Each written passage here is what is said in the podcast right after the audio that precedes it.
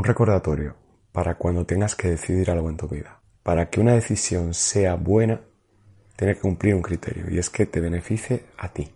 Para que una decisión sea extraordinaria, una de las mejores decisiones de tu vida, tiene que beneficiarte a ti y a las personas que tú consideres importantes o quienes consideres que son tus compañeros de viaje. Y para que una decisión sea mala, solamente tiene que cumplir un criterio. Que para ti no sea beneficiosa, por mucho que a cualquier otra persona, incluso a la gente que para ti sea más importante, esa sea la mejor decisión posible.